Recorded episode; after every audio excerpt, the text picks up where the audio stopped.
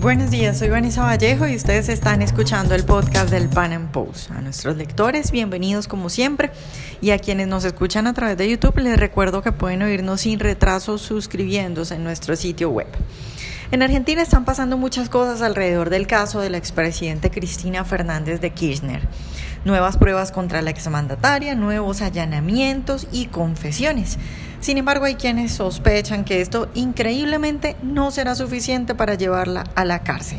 En el podcast de hoy hablamos de la debilidad de las instituciones en Argentina, de la desconfianza que muchos tienen en la justicia y del interés que podría tener Cambiemos en que Cristina siga libre. Nuestro invitado de hoy es Ezequiel Leiben, abogado, maestrando en Derecho Administrativo de la Economía, directivo del grupo y medios e investigador en el Instituto de Investigaciones Administrativas y Contables de la Universidad Nacional de San Juan. Ezequiel, buenos días y muchas gracias por estar con nosotros hoy. Bueno, muy buenos días y muchas gracias a ustedes por la entrevista. Ezequiel, pues mi idea hoy es que hablemos un poco de, digamos, las nuevas noticias respecto a Cristina Fernández y pues todas las detenciones alrededor de los escándalos de corrupción del kirchnerismo. Y quiero empezar pidiéndote un poco que nos contextualices de pronto a los oyentes que no están en Argentina, porque pues últimamente han pasado cosas, eh, allanaron varias propiedades de Cristina, eh, capturaron a nueva gente, eh, hay nuevas pruebas, pero ¿qué tan qué tan diferente es esto o qué tanto se avanza en la investigación eh, con estas nuevas pruebas o qué tan importantes son? Bueno, lo primero que tiene que entender principalmente el público que está fuera de Argentina es que el kirchnerismo gobernó de 2003 a 2015 y allí no es que hubo un sistema que contó con algunos funcionarios corruptos, sino que el sistema mismo fue corrupto, el sistema fue la corrupción. Esto se vio principalmente reflejado en torno a la construcción de obra pública, en donde por supuesto había complicidad entre los funcionarios del gobierno y los empresarios encargados de construirla. ¿En qué consistía este sistema mediante el cual se robaban la plata eh, de la gente que tributaba para el Estado argentino? Pues bueno, eh, se implementaba una línea que seguía eh, el siguiente modo. Se le otorgaba la concesión para construir obra pública, por ejemplo, rutas, a una determinada empresa que era amigo, amiga del poder, a esta empresa se le realizaba un anticipo del dinero que necesitaba o que iba a eh, que cobraba la, la construcción y a partir de ahí se producía lo que se llamaba el retorno. ¿Qué es el retorno? Es el dinero que el empresario devolvía al funcionario que le había adjudicado la obra en concepto de coima. Es decir, era eh, un dinero que el funcionario, por supuesto, debía esconder, debía recibir en negro y a partir de eso lo destinaba ya sea para su campaña política o para sus eh, fines personales. De esta manera robaron muchísimos, muchísimos millones de pesos, de dólares, de euros en la moneda, digamos, que les convenía en el momento. ¿Qué es lo que se ha revelado a partir de, este nuevo escándalo que se ha desatado, pues bien, simplemente ha sido la confirmación de puño y letra de alguien que estaba en el seno del poder de todo lo que los informes periodísticos y las pruebas que constan en los expedientes judiciales ya eh, aclaraban. Lo que ha sucedido con los cuadernos es que el chofer de nombre Centeno, que era el, chofer de un alto funcionario del, del gobierno kirchnerista, que, de apellido Barata, que era el número dos del ministro de Planificación, Julio Devido, hizo constar en páginas de cuaderno de su propia escritura todo el circuito que él seguía día por día para llevar eh, las eh, bolsas, los bolsos con dinero en concepto de coima. Menciona de quién los recibe, hacia dónde se trasladan, en qué horario se juntan y por supuesto todo esto va a parar a la mismísima casa propiedad del matrimonio presidencial en ese entonces, Néstor y Cristina Kirchner. Todo eso es lo que consta, digamos, en estos nuevos cuadernos que son la nueva, la nueva prueba de este escándalo de corrupción. Ezequiel, ¿y estas son ya pruebas que uno puede decir, bueno, ahora sí Cristina va a ir a la cárcel o tú crees que todavía tiene chance de salvarse? Si nos tuviéramos que guiar por términos estrictamente judiciales, la prueba es contundente y no podría haber otro destino para la expresidenta de Argentina que terminar, por supuesto, en la cárcel por la multiplicidad de delitos cometidos, que según eh, el juez en esta y en otras causas no solamente son delitos que ha cometido a título personal o de manera aislada, sino que ya eh, se figura en cuanto a la, figura judicial que se le aplica, como que ella y su esposo comandaron una verdadera asociación ilícita. Es decir, un, un grupo de personas cuyo propósito de, de unificación era el estar destinados a cometer activamente delitos de manera permanente, de manera constante y repetida. Por lo tanto, si el criterio es el judicial, no debería haber otro destino pero institucionalmente Argentina es un país muy débil, es poco, poco serio lo que sucede en el ámbito judicial y aparte permanentemente se mete el criterio político, ¿no? Entonces, según varios analistas, al gobierno actual le conviene mantenerla viva, entre comillas, a la figura de Cristina Kirchner para meter miedo al electorado y mantener dividida a la oposición peronista. Entonces esto le llevaría más votos a Macri y le quitaría votos a la oposición, lo cual sería funcional para la reelección del presidente en 2019. Por lo tanto, como siempre se mete la política en temas de justicia en este país, uno no puede asegurar que esta mujer eh, vaya a ir presa. Claro, Ezequiel, ¿y tú crees que Cristina tiene intenciones y que podría ganar la presidencia el próximo año? Bueno, ahí hay que tener en cuenta principalmente dos factores. Primero, eh, el factor de poder y segundo, el factor del ego de la persona en cuestión. En cuanto a factor de poder, ella sí o sí tiene que mantenerse en puestos que le permitan estar alejada de las cárceles y le permitan con su influencia poder contrarrestar los intentos de la justicia de perseguirla y apresarla. Entonces, o tiene que quedarse en el Senado, en donde según la interpretación más estable y corriente los fueros le permiten no caer detenida, excepto por supuesto, por supuesto que sea desaforada, o bien eventualmente buscar nuevamente la presidencia, con lo cual se va a transformar otra vez en la persona más poderosa del país. Ahora, el otro factor que tenemos que tener en cuenta es el ego de esta persona, el falso ego, mejor dicho, ¿no? Porque el ego no en sí mismo no es algo malo. Y que hay, hay que decir al respecto que es una persona que no se aguanta eh, la derrota, no se aguanta perder, no puede soportar verse en un segundo lugar. Y la realidad es que hoy en día no podría, con el estado actual del peronismo, ganarle una elección a Mauricio Macri. Quedar en segundo lugar y perder la elección presidencial de Macri significaría que no solamente peligra su lugar en el Senado, sino que también peligra la leyenda que ella quiere dejar de persona imbatible y a la cual el pueblo siempre la apoyó y nunca la sacó del primer lugar en la consideración.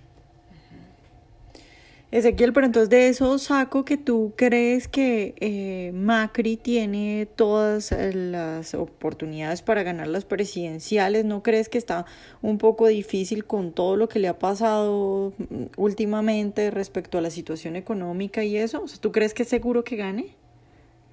Pues Macri no, cambiemos. Eh, cambiemos. No, a ver, yo no lo daría por sentado.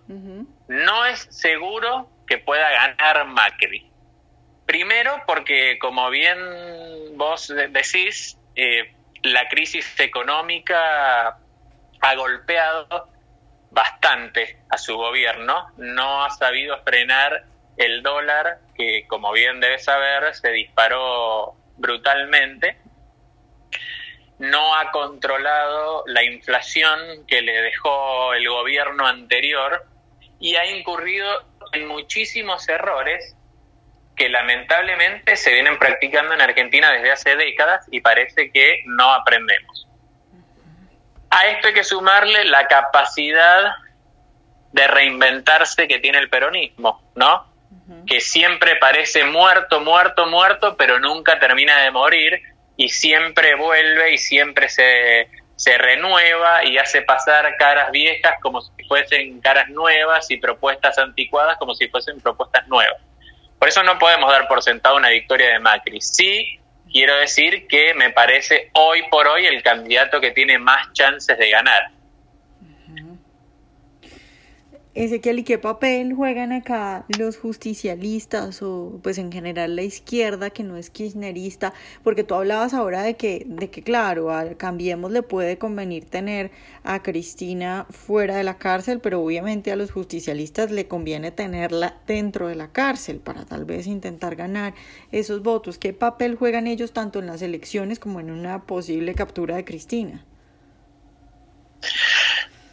Bueno, la, estrategia que muchos denuncian en Cambiemos, eh, eh, perdón, respecto de Cambiemos es precisamente esa, es que Cristina Kirchner no iría presa precisamente eh, para que el público que no la quiere esté horrorizado y vote en masa Macri y que el público que peronista esté dividido y tenga que votar entre Cristina, otro candidato peronista o del peronismo disidente.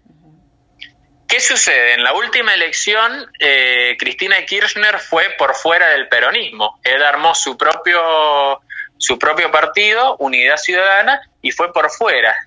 Y a partir de ahí resquebrajó aún más eh, las relaciones internas de los justicialistas, entre quienes la apoyaban y ya se están despegando porque saben que no hay marcha atrás de los salpicones que ha producido la corrupción durante su gobierno. Entonces, ¿qué, podemos decir? Pues bueno, que el peronismo va a tener que evaluar internamente si querrá presentar un frente unificado o estará dividido y si en ese frente unificado vuelve a recibir de brazos abiertos a Cristina Kirchner, que en la última elección, como dijimos, fue por separado, o bien se la juega con un candidato propio. En este sentido tiene tres candidatos jóvenes que más o menos los van perfilando.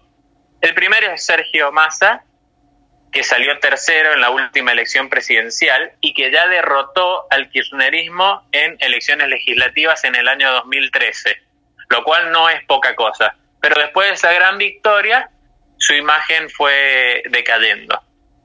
El segundo candidato es eh, Juan Manuel Urtubey, que también parece provenir de un peronismo reciclado, con una visión joven, no, que no se va a estar fijando tanto en el aspecto internacional en Venezuela y en Cuba, sino que puede llegar a abrirse al mundo, a Estados Unidos y a Europa, pero que eh, su candidato perdió en las últimas elecciones legislativas en su provincia, en Salta, por lo cual ahí bajó, y además estaría empezando a visualizarse su nombre en estos escándalos de corrupción y de coimas en su gobierno, lo cual contribuiría a bajar aún más su imagen.